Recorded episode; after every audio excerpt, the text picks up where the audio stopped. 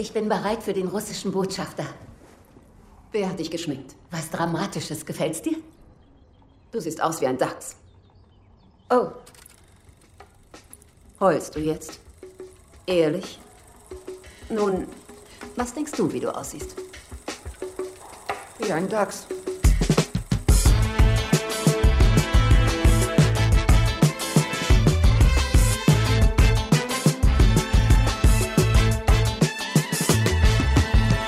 Ihr hört Shots, den neuen kritischen Filmpodcast von Detektor FM. Heute mit Wolfgang M. Schmidt.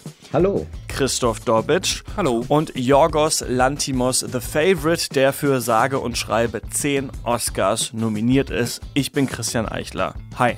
So, und wir haben hier einiges zu erklären. Das hier ist der neue wöchentliche Filmpodcast von Detektor FM namens Shots. Hier werden wir jeden Donnerstag einen Film kritisch beleuchten, der gerade neu anläuft. Und dabei ist es uns aber völlig egal, ob der Film im Kino, auf Netflix, auf Amazon Prime oder im ZDF läuft. Uns interessiert eigentlich hauptsächlich, könnte dieser Film für euch relevant sein. Wir wollen den kritisch diskutieren. Dabei gilt auch, es darf sich ruhig gestritten werden. Also es dürfen hier auch ruhig äh, Argumente zerpflückt werden. Aber das muss auch nicht sein. Also wenn wir alle irgendwie die gleiche Meinung haben, dann müssen wir uns auch nicht fake streiten. Aber bei The Favorite, dem Film für diese Folge, da kann ich schon mal sagen, da gibt es schon auch bei uns hier allen Grund zum Clinch. Aber vor diesem Streitgespräch wird es bei Shots auch immer ein Hintergrundinterview zum Film geben, in dem wir mit Historikerinnen oder mit Wissenschaftlern oder auch mit Filmauskennern ja so ein bisschen über die Thematik des jeweiligen Films sprechen, einfach auch um unsere Diskussion dann so ein bisschen anzudicken oder uns, wenn wir wollen, auch drauf zu beziehen. Und am Ende vom Podcast gibt es dann auch immer eine kurze, eine wirklich kurze Übersicht über das, was sonst noch so anläuft. Mich, Christian Eichler, kennt ihr vielleicht schon von anderen Detektor FM Podcasts, zum Beispiel Rush, da geht es um Videospiele oder Mission Energiewende. Da geht es um den Klimawandel und um das nachhaltige Leben. Und ähm, ich habe vorher auch mit drei guten Freunden bisher in meiner Freizeit einen Filmpodcast namens Pencast gemacht. Also falls ihr den gerne gehört habt, äh, dann herzlich willkommen hier bei Shots. Und meine Pencast-Kollegen, die werdet ihr dann in Zukunft auch hier in diesem neuen Podcast hören das kann ich eh mal sagen, unser Ensemble hier, das wechselt so ein bisschen von Folge zu Folge. Eigentlich werde ich immer mit zwei Personen streiten und es soll sich schon so ein kleiner Pool an Kritikerinnen und Kritikern herauskristallisieren, die dann aber schon immer mal wieder auftauchen. Also ihr kennt dann auch wirklich die Leute, die hier regelmäßig vorkommen. Zum Beispiel Wolfgang M. Schmidt und Christoph Dobitsch. Schön, dass ihr da seid. Noch eine ganz kurze Technikerklärung von mir. Wolfgang können wir für diese Folge nur über Skype abgreifen. Da arbeiten wir aber für die nächsten Folgen an der Lösung. Also die Soundqualität all unserer Spuren, die wird sich in den nächsten Folgen noch verbessern. Ja, ihr zwei. Schön, dass ihr da seid. Danke nochmal. Und ähm, lasst uns doch mal so eine kurze Vorstellungsrunde machen, wie in der Schule. Wolfgang, du bist äh, Filmkritiker und du hast einen YouTube-Kanal, die Filmanalyse. Genau, das mache ich seit vielen, vielen Jahren. Und da geht es darum, populäre Filme, vor allem Hollywood-Filme, ideologiekritisch zu analysieren, also zu schauen, was eigentlich hinter den oberflächlichen Botschaften wirklich steckt. Und du äh, bist aber auch bei der Rheinzeitung, ne? Genau, ich schreibe auch für die Rheinzeitung, ich schreibe auch noch für andere Zeitungen, halte viele Vorträge. Meistens bin ich in Sachen Film unterwegs, gehe aber auch hin und wieder leidgeprüft ins Theater oder rezensiere Bücher. Wie schaffst du es eigentlich alles, frage ich mich immer, wenn ich so dich auf Twitter verfolge, ähm, wie viel du liest und ähm, Filme schaust und ins Theater äh, gehst. Das, geht das eigentlich wirklich? Ich finde, wenn man kein Privatleben hat und nicht so viel schläft, dann klappt es eigentlich ganz gut. Nein, Spaß beiseite.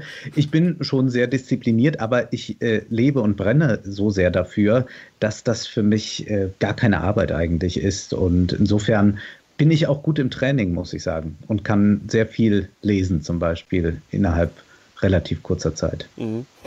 Christoph, wie ist das bei dir? Wir kennen uns schon ein bisschen länger. Ne? Ähm, was kann man, mhm. kann man sagen? Du bist Filmwissenschaftler? Ja, genau. Also ich war eine Zeit lang aktiver Filmschaffender als Autor und Regisseur auf einer ganz kleinen Flamme. Und in den letzten Jahren bin ich eben akademisch geworden. Also ich habe mich in die Filmwissenschaft gestürzt und äh, genieße das total, da halt mit einem neuen Blick wirklich Filme, die ich oft sehr liebe, auseinanderzunehmen. Und ähm, jetzt immer auch mal wieder regelmäßig in äh, diesem Podcast. Freut mich, dass ihr da seid. Ähm, lass uns mhm. doch mal direkt mit äh, diesem Film anfangen, über den wir jetzt sprechen wollen. The Favorite von Yorgos Lantimos. Vielleicht, das wollen wir auch immer so machen. Fangen wir mal an mit dem Regisseur. Christoph, vielleicht kannst du mal erklären, wer ist denn das überhaupt? Was ist mhm. das für einer? Ja, total gerne. Also Yorgos Lantimos halt griechischer Regieexport und der hat eine gar nicht so unübliche Karriere in der Branche hingelegt. Also war auf einer Filmhochschule in Athen, hat angefangen mit so ein paar Musikvideos und Werbeclips, um sich die Sporen zu verdienen. Und wo es eigentlich für uns so richtig, richtig, richtig interessant wird, ist eben bei seinem internationalen Durchbruchsfilm Doctus. Das ist sein dritter Langfilm gewesen. Und er kam 2009 in die Kinos und hat mehr oder weniger Griechenland so ein bisschen auf die Filmlandkarte zurückgeholt. Also wenn man sich erinnert, 2009 war ja der Finanzkrise, da ging es halt den Griechen gar nicht gut. Und Lantimos hat halt diesen Film rausgebracht und der wurde zu einem kompletten Label erhoben, nämlich als Wegbereiter sogenannten Greek Weird Wave. Und immer wenn man sowas hat, weiß man halt nicht, ob es irgendwie eine Werbeplakette ist oder nicht, aber auf jeden Fall war es was, was Aufmerksamkeit in der Filmwelt erreicht hat. Da folgten ganz viele andere Regisseure, die zur ähnlichen Zeit was gemacht haben und wurde halt häufig darauf reflektiert, dass diese Filme eben in ihrer Seltsamkeit, in ihren eigenartigen Konstellationen ein bisschen was mit der Instabilität des Landes zu tun haben.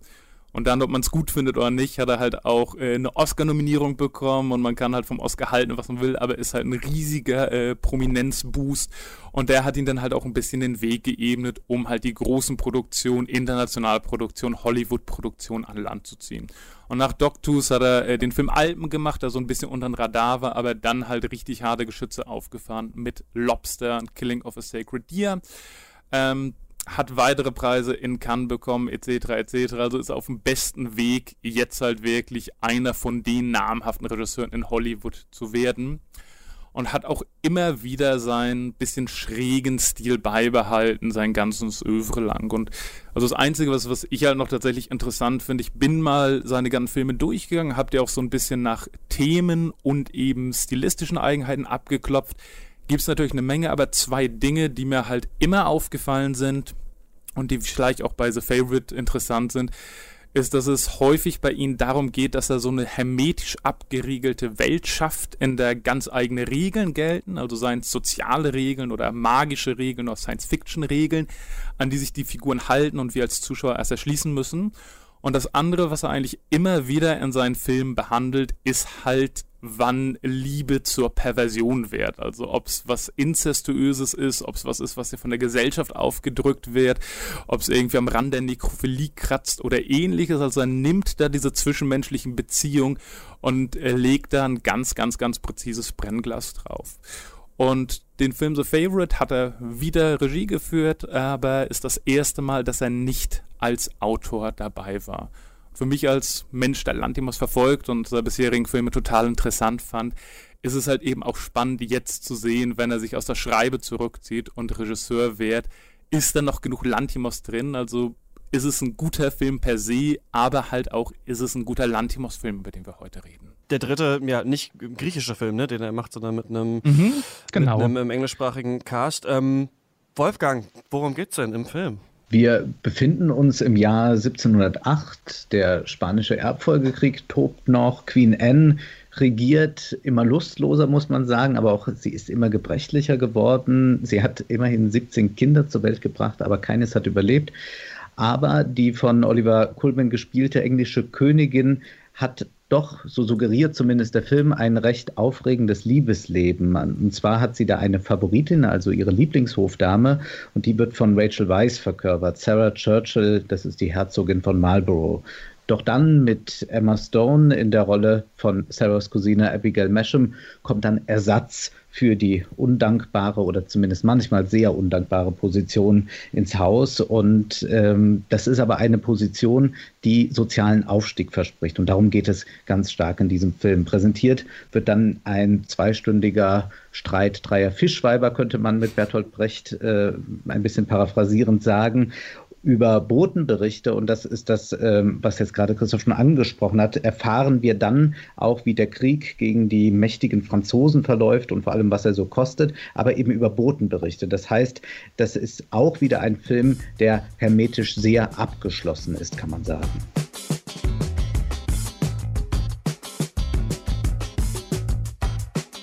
Und ähm, ja, bevor wir uns äh, fragen oder streiten, ob das denn ein gelungener Film ist, ähm, spreche ich mit Ronald G. Asch übers Telefon, denn der kann uns erzählen, ob ähm, ja, das denn eigentlich wirklich so war mit Queen Anne und ihren Geliebten, denn er ist Inhaber des Lehrstuhls für Geschichte der frühen Neuzeit an der Albert-Ludwigs-Universität Freiburg. Hallo, Herr Asch. Ja, also gut, Filme müssen natürlich die Dinge auch etwas vereinfachen. Äh, klar ist in der Tat, dass in, während der Regierungszeit äh, der Königin Anna sich persönliche Konflikte in die die langjährige Favoritin der Königin, die Herzogin von Marlborough, verwickelt war, aber dann auch eben eine neue Hofdame, Abigail Masham, dass diese Konflikte sich stark mit ideologischen Konflikten und außenpolitischen Entscheidungen überlagerten. Das stimmt.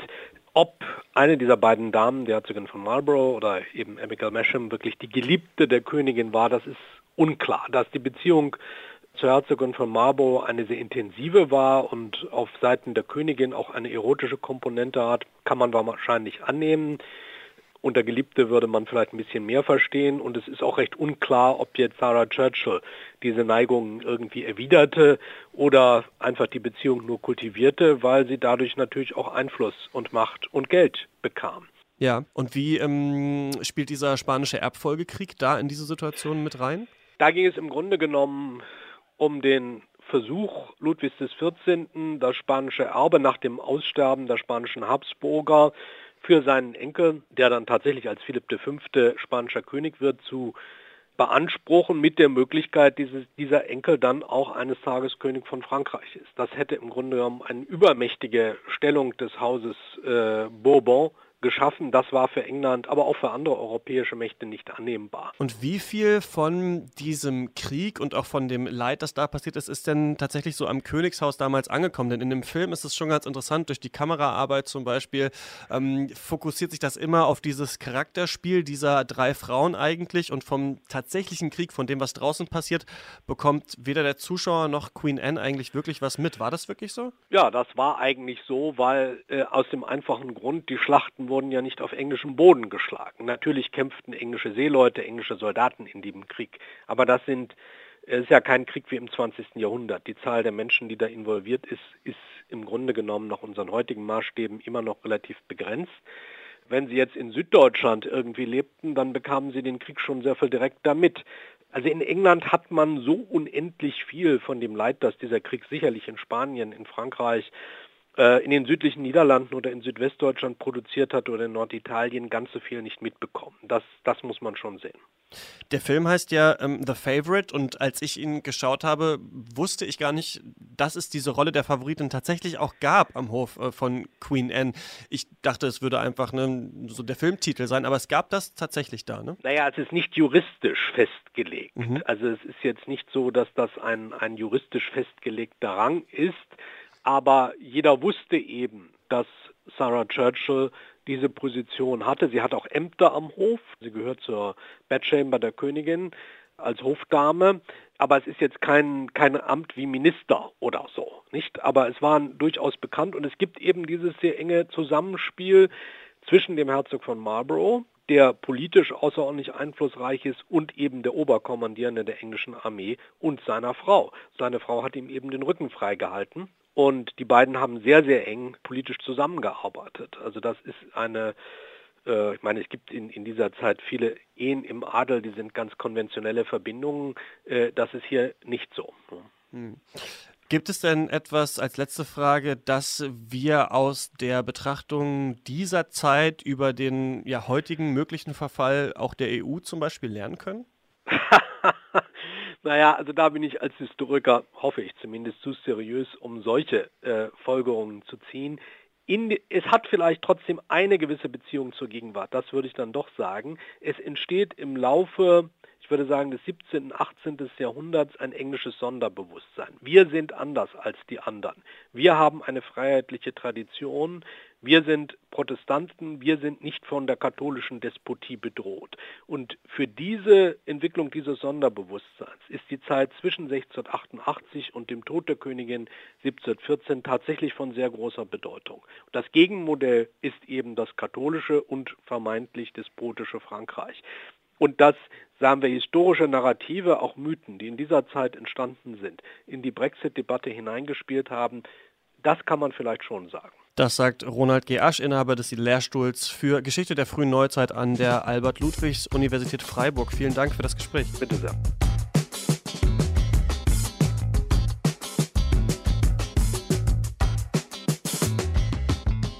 Soweit also zum Hintergrund. Ja, wie ist denn der Film? Christoph. Ja, also ähm, ich war wie gesagt sehr gespannt darauf, äh, was äh, Lantimos da aus dem Hut zaubert und ich habe ihn tatsächlich sehr, sehr, sehr genossen. Ähm, es gibt so eine Art Filme, die mir besonders gefällt, die ab und zu mal vorkommt und das ist, wenn ich das Gefühl habe, hier sind Figuren, die dreidimensional sind, die eine gewisse Glaubhaftigkeit haben und die so interessant sind, dass ich die verfolgen will. Und das war für mich die komplette Laufzeit von The Favorite, dass ich drei Schauspielerinnen habe, die top of their game sind, die total spannende Figuren haben und die einfach von Lantimos in diese verrückte Hofwelt geschmissen werden und da eben ihre Szenen ausspielen. Und das anzusehen hat mir halt wirklich unglaublich viel Spaß gemacht. Wie war das bei dir, Wolfgang? Es war für mich eine ganz, ganz große Qual, diesen Film überhaupt durchstehen zu müssen. Anders kann ich das kaum nennen, weil ich mich äh, eigentlich nach zehn Minuten frage, warum muss ich mir jetzt dieses Gezänk zwei Stunden lang ansehen? Wo ist äh, der intellektuelle, aber auch der ästhetische Mehrwert? Denn man hat diesen Film in seiner Machart ja sehr schnell durchschaut. Also er arbeitet immer mal wieder mit Fischauge und mit Weitwinkelobjektiv. Er ähm, zeigt eben das Groteske dieser höfischen Veranstaltungen, dieser ganzen Zeremonien. Man hat das sehr oft schon gesehen. Es bestätigt wirklich so jedes Klischee, das man irgendwie vom Hofleben hat. Das wird hier noch einmal äh, aufs Tableau gebracht zugegebenermaßen hervorragend gespielt. Überhaupt das Einzige, mhm. was einen diesen Film an, einigermaßen erträglich macht. Aber ich muss mich hier schon fragen, was das eigentlich äh, dann soll, wenn ich dort ähm, ja eigentlich keine einzige Idee mehr vorfinde, außer dass ich nach zehn Minuten kapiert habe, er will das vorführen und man kann das Ganze symbolisch lesen, aber es ist auch gleichzeitig wieder so offen gehalten, dass man es nicht symbolisch lesen muss. Man muss es nicht in die Aktualität übertragen, man äh, muss es nicht äh, groß gesellschaftspolitisch deuten. Man kann natürlich da kommen mit Kantorowitsch, mit den zwei Körpern des Königs, also einmal der König als der, die Königin hier in diesem Falle als die Repräsentantin, die ein ideales Bild nach außen geben muss und dann aber einen biologischen Körper hat, der vollkommen verfallen ist. Das kann man noch so herstellen, wie man das zum Beispiel hervorragend machen konnte bei Albert Serras Film Der Tod von König Ludwig, dem 14. Äh, mit Jean-Pierre Léaud. Aber all das ist äh, bei diesem Film eher äh, nicht möglich, sondern es ist ein Film, der unglaublich auf der Stelle tritt und eigentlich nur noch äh, in gutem Schauspiel schwelgt. Das kann man machen, aber das ist dann auch äh, reichlich hohl. Hm. Ich finde das ganz interessant, denn ich finde auch nicht, dass Filme nur quasi Gefäße sein sollen für Schauspieler, die man äh, auf eine Bühne stellt und dann äh, schaut man sich an, wie toll die Rollen verkörpern. Das ist ja gerade oft, wenn so Oscar-Season ist und es immer dann auch um die besten äh, Schauspieler und Schauspielerinnen geht, wird das immer oft hervorgehoben und wir kriegen dann eben auch, mhm. auch oft solche Filme, wo dann eben, weiß ich nicht, nicht nur Viggo Mortensen und Mahershala Ali einen ganzen Film lang im Auto sitzen, sondern die hier auch in diesen äh, königlichen Räumen sind. Ähm, ich ich hatte so auch meine leichten Probleme mit dem Film. Ich fand erstmal, dass die Charaktere trotzdem interessant waren. Ich finde, wir haben jetzt schon so ein bisschen über Lantimos äh, gesprochen, dass mir die anderen Filme von ihm eigentlich besser gefallen, weil die andersherum aufgebaut sind, finde ich, als The Favorite. Du hast es ja schon angesprochen, Christoph, vorhin, dass mhm. The Favorite eben diesmal nicht jetzt aus seiner Feder ist, sondern das Drehbuch hat jemand anders geschrieben und es ist auch zum ersten Mal ein historischer Stoff. Und ich habe so ein bisschen das Gefühl, dass Lantimos uns eigentlich immer äh, normalerweise sagt, schau dir das hier mal an, das ist ja total absurd. Und dann am Ende stellt er aber die Frage, aber ist es nicht eigentlich wirklich so? Ist nicht eigentlich die Realität eigentlich wirklich ein bisschen so, wie ich dir die zeige? Zum Beispiel in Dogtooth ist es ja so, dass er sein Vater seine Familie einsperrt und diese Kinder so eine eigene Sprache entwickeln und so weiter. Und man könnte vielleicht sagen, Lantimos fragt uns so ein bisschen, ja, aber ist es nicht eigentlich wirklich so, dass wir alle unsere eigene Sprache haben und gar nicht richtig äh, kommunizieren können? Oder bei The Lobster zum Beispiel verstümmelt sich jemand, ähm, weil er denkt, er müsse seiner Liebe irgendwie ähneln. Und das ist natürlich erstmal absurd absurd, aber andererseits könnte man auch sagen, Lantimos fragt so ein bisschen, ja, aber ist es eigentlich wirklich so, dass wir auf Tinder die ganze Zeit denken, wir müssen uns ähm, total ähnlich sein zum Beispiel. Und bei Killing of a Sacred Deer zum Beispiel ist es ja auch so, dass sich da die Familienmitglieder so gegenseitig ans Messer führen, ähm, weil der Vater einen von ihnen umbringen muss. Und da könnte man vielleicht auch sagen, ja, aber ist es nicht wirklich so, dass, dass wir das im Extremfall machen würden? Ich habe das Gefühl, der Film hier funktioniert zum ersten Mal andersrum, dass äh, Lantimos sagt, guck mal, so war es ist es nicht absurd? Und das fand ich persönlich irgendwie nicht, nicht so interessant. Aber was hat dir denn vielleicht gut gefallen mhm. daran an diesem Charakterspiel, Christoph? Genau, also ähm, ich, ich sehe, ich bin da ein bisschen äh, auf verlorenen Posten bei euch, aber äh, tatsächlich muss ich halt sagen, dass da, glaube ich, das Pendel nach links oder rechts ausschlägt wenn man eben Spaß daran hat, diesen Figuren erstmal aufgrund ihres Schauspieles, aber nicht nur aufgrund ihres Schauspieles eben zuzugucken. Bei mir war es ganz schnell so, dass jede Szene für mich in sich geschlossen eben funktioniert hat. Also ich wollte wissen, wie die miteinander reagieren, eben weil mir das Schauspiel gefallen hat, aber wie die Szenen sich eben ausgespielt haben wie präzise die Figuren eben da katalogisiert werden durch das, was sie sagen, wie sie miteinander umgehen, wie spitzfindig und dark, äh, dark humorig, wollte ich sagen, äh, finster humorig quasi der Dialog geschrieben ist. Das waren alles Sachen, die mich da wirklich von Episode zu Episode durchgetragen haben. Aber ist das so, dass man sich mit diesen Figuren in irgendeiner Weise auch nur stellenweise identifizieren kann? Also es ist ja doch bei allem können, was die mhm. da an den Tag legen. Es ist ja alles andere als jetzt ein auf Realismus ausgelegtes Spiel. Es ist ja ein hochartifizielles Spiel. Auch das Setting dazu, diese Musik, die halt sehr enervierend ja. ist, wenn immer wieder äh, eine Cello-Seite angestrichen wird mhm. und eine Taste auf dem Klavier gedrückt wird. Also das ist ja wirklich äh, äh nach dem Motto, nur wenn es weh tut, ist es auch Kunst. Aber ich frage mich wirklich, ob das äh, möglich ist, dass man überhaupt Sympathien an diese Leute vergibt. Man hat ja mhm. viel mehr ein Tableau vor sich und schaut sich das an, wie man sich ein äh, teures Service oder so ansieht. Und man hat ja auch äh, keine Figuren, weil äh, du das jetzt sagtest, dass mhm. dort ähm, äh, wir interessante Charaktere haben. Also wir haben zum Beispiel im Mittelpunkt eben mit Queen Anne mhm. eine launige Schrulle äh, im Prinzip. Ja. Also da würde ich dir auf jeden Fall widersprechen. Also wo ich dir komplett recht gebe, ist, dass der Film eben einen sehr artifiziellen Look hat. Es gibt da äh, immer wieder diese harten Smash-Cuts, die Schwarzblenden, die Zwischentitel und genau was du sagst, eine sehr auffällige Musik, die mit den Kameraperspektiven halt auch erstmal eine große Distanz schafft. Äh, wo ich eben überhaupt nicht bei der wäre, ist, dass das halt äh, platte Figuren sind, die nur gemacht werden, um sich halt über das Ambiente lustig zu machen. Also für mich brechen die Figuren immer wieder auf irgendeine Weise, die für mich spannend genug ist. Also ähm, um mal auf Queen Anne zurückzukommen, die ich auch wieder hervorragend gespielt finde. Ähm, da gibt's halt am Anfang diese Phase, wo ich wirklich genau das denke, was du auch denkst. Ah, die ist ein Kind und die ist launig und die ist motzig. Und das wird auch manchmal humoristisch ausgespielt, dass sie irgendwie äh, ihre Pagen da ohne Grund zusammenscheißt. Und dann gibt's aber plötzlich Momente, wo was über ihre Vergangenheit rauskommt, wo rauskommt, was zum Beispiel mit ihren Kindern passiert ist, wo auch rauskommt, wie die Beziehung zwischen ihr und anderen Leuten am Hof ist.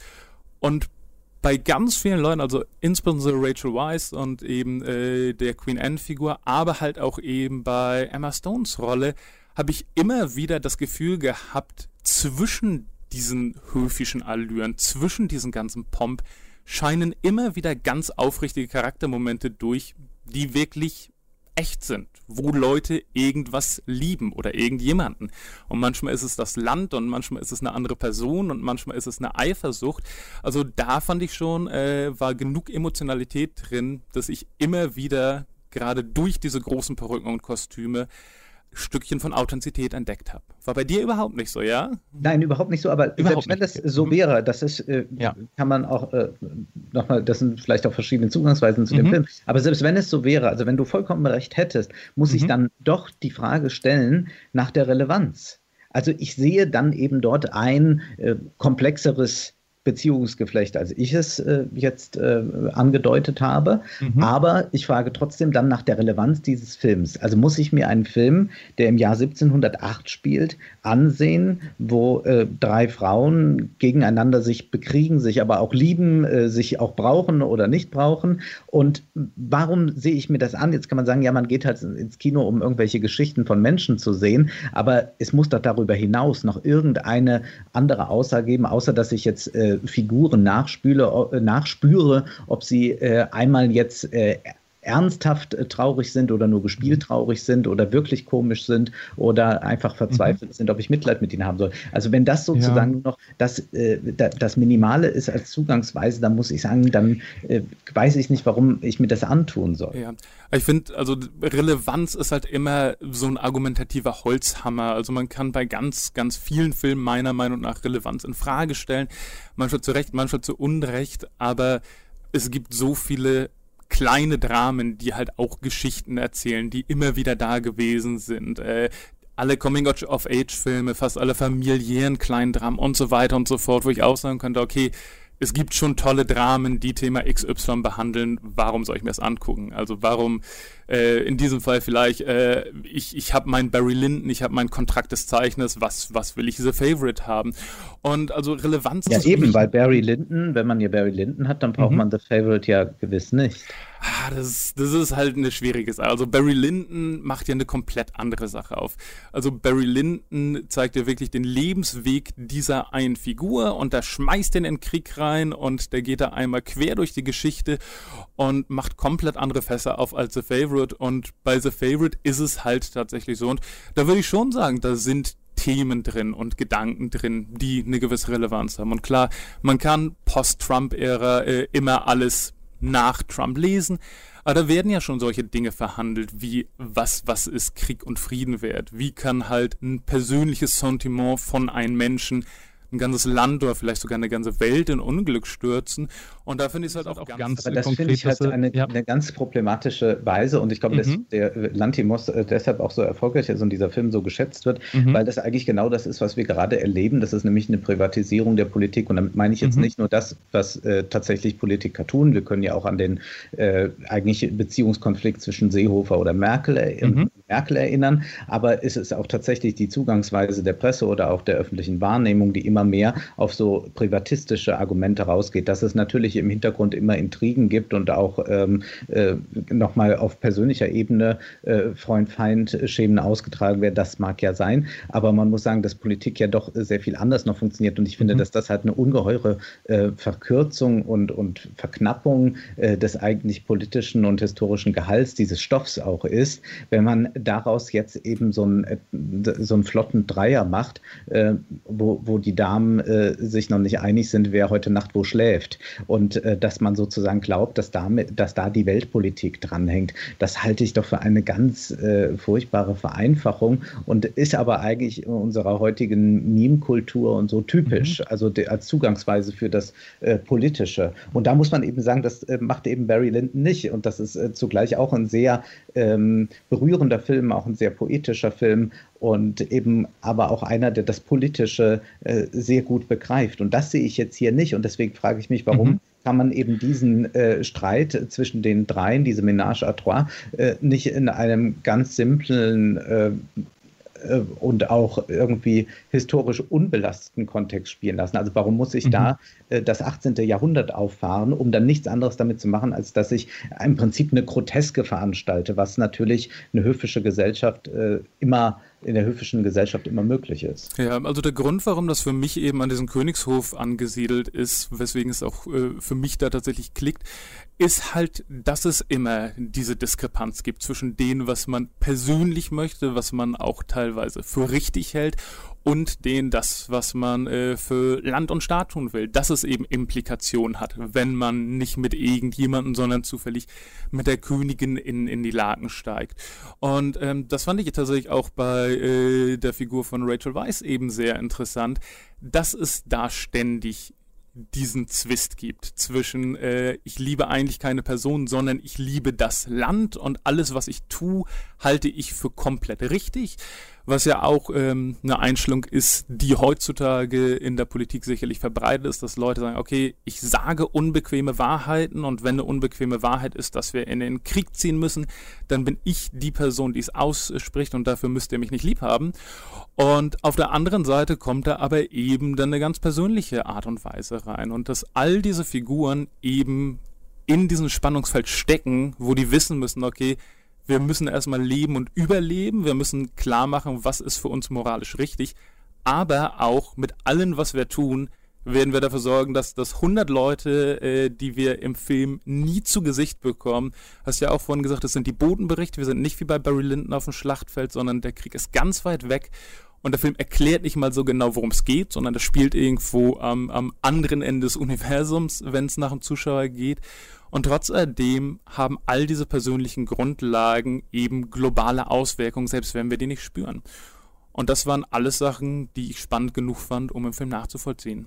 Was ich auch noch interessant fand, das hat nicht so viel mit dem historischen ähm, Setting zu tun, aber ich fand mhm. eigentlich diesen Kampf um die Aufmerksamkeit äh, von Queen Anne eigentlich ganz interessant, noch aus der Sicht, dass der äh, Charakter, der von Rachel Weisz gespielt wird, also Sarah Churchill, ja schon auch ein mhm. politisches Interesse verfolgt. Ne? Ihr Mann kämpft da im Krieg, sie will diesen Krieg eigentlich mhm. verlängern und ähm, da gibt es ja diesen ganzen Kampf am Hof. Das Interessante ist, dass Abigail, also der Charakter von Emma Stone, eigentlich gar nicht so, also sie zeckt sich dann da auch rein, aber eigentlich hat sie kein kein wirkliches politisches Interesse, außer ihren eigenen Status ähm, wiederherzustellen. Also so ein bisschen dieser reinere Wille zur Macht und auch ein bisschen verlogener eigentlich, als das vielleicht, was, was Rachel Weisz Charakter macht. Und am Ende ja. ist es ja so, dass Emma Stones Charakter es schafft, auch da immer weiter aufzusteigen, bis dann, ohne jetzt ähm, komplett spoilern zu wollen, aber mhm. irgendwann erkennt sie so ein bisschen, dass sie in dieser Rolle jetzt aber auch gefangen ist. Und das fand ich eigentlich ganz interessant. Man, das, man könnte das so lesen, dass so dieser Wille zur Macht eben am Ende auch so eine Art eigene Sklaverei ist, wenn man immer versucht, durch Intrigen und so weiter und durch falsche Spiel immer mehr Macht zu erhalten, dass man dann aber diesem Kampf irgendwie so ein bisschen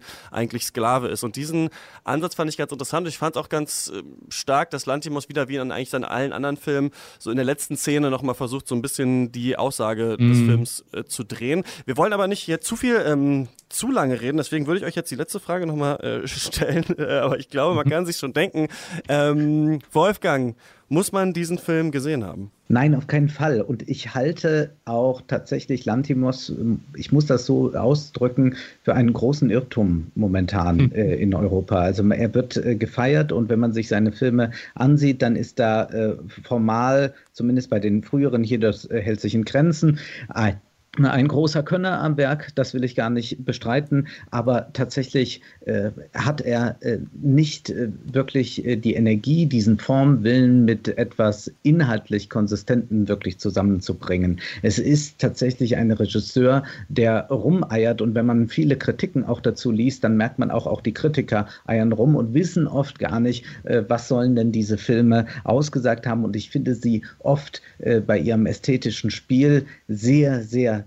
zäh sich anzusehen. Also mein äh, Kollege Timon Kalkaleiter würde sagen, ist zwar langweilig, aber trotzdem äh, war es nicht gut. Ja, ist zwar langweilig, aber trotzdem schlecht. Das ist so ein bisschen so, dass man sobald äh, etwas sehr äh, ostentativ ausgebreitet wird auf der Leinwand, immer vermutet, es sei Kunst. Ich würde bei Lantimos äh, da doch fragen, jenseits des ästhetischen Spiels, was kann der eigentlich? Wo ist denn eigentlich die äh, große Aussage, die er da immer treffen will? weil er kommt ja immer mit etwas ganz Großem. Also jetzt sind wir im 18. Jahrhundert, dann geht es um äh, die Dekonstruktion einer Familie oder es geht um die Frage des Opferns in der heutigen Gesellschaft oder es geht um, darum, wie wir lieben. Und dann sind das doch immer sehr, sehr simple Geschichten oder äh, ein paar äh, zwischenmenschliche Nickeligkeiten, die dann äh, ganz groß präsentiert werden, aber doch eigentlich sehr äh, klein sind. Insofern glaube ich, muss man The Favorite wirklich nicht sehen, es sei denn, man will äh, etwa zwei Stunden schlecht unterhalten werden. Christoph, muss man diesen Film gesehen haben? Mhm. ich komme natürlich von, von zwei Richtungen. Also ähm, als Mensch, der eben äh, die meisten Lantimos-Filme gesehen hat, mochte ich an seinen bisherigen Filmen nie die große Story, sondern ich mochte die Welten, die er geschaffen hat. Und das war das, was ich spannend fand, weil er mir immer Szenarien gegeben hat, wo ich ab einem bestimmten Punkt nicht mehr wusste, was wird jetzt passieren, wie werden die Figuren agieren und die Figuren trotzdem so viel Leben hatten, dass sie quasi eine Story, die für mich nicht voraussehbar war, auch wenn es eine ganz kleine Story war, vorangetrieben haben. Und The Favorite würde ich Lantimos-Fans nicht ein uneingeschränkt empfehlen. Also wenn man irgendwie Dogtooth oder Killing of a Sacred Deer oder Lobster super fand, ist der nächstlogische Schritt nicht The Favorite. Also als Lantimos-Film ist er da für mich zu anders. Was ich halt empfehlen würde bei The Favorite, ist halt der Punkt, der mir daran gefallen hat.